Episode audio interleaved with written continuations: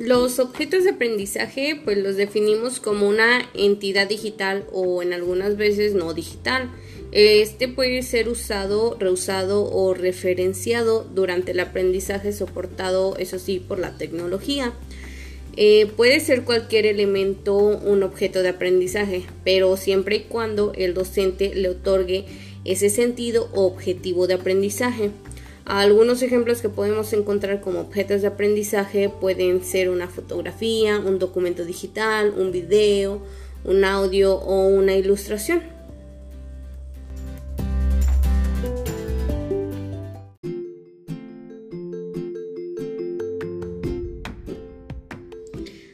Algunas de las características básicas de un objetivo de aprendizaje son la accesibilidad, esto, pues el objetivo de aprendizaje debe ser etiquetado, dando así que éste pueda permitir ser almacenado y referenciado.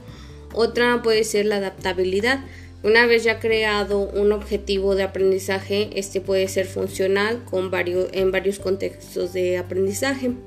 Otra es la interoperabilidad, que en el objetivo de aprendizaje deberá ser independiente del medio de entrega y del sistema de administración de aprendizaje, no descartando así otras, que, otras características que son como la recursibilidad, la flexibilidad, la extensibilidad y la heredabilidad, que nos pueden también servir de ayuda para la función y los, en los objetivos de aprendizaje.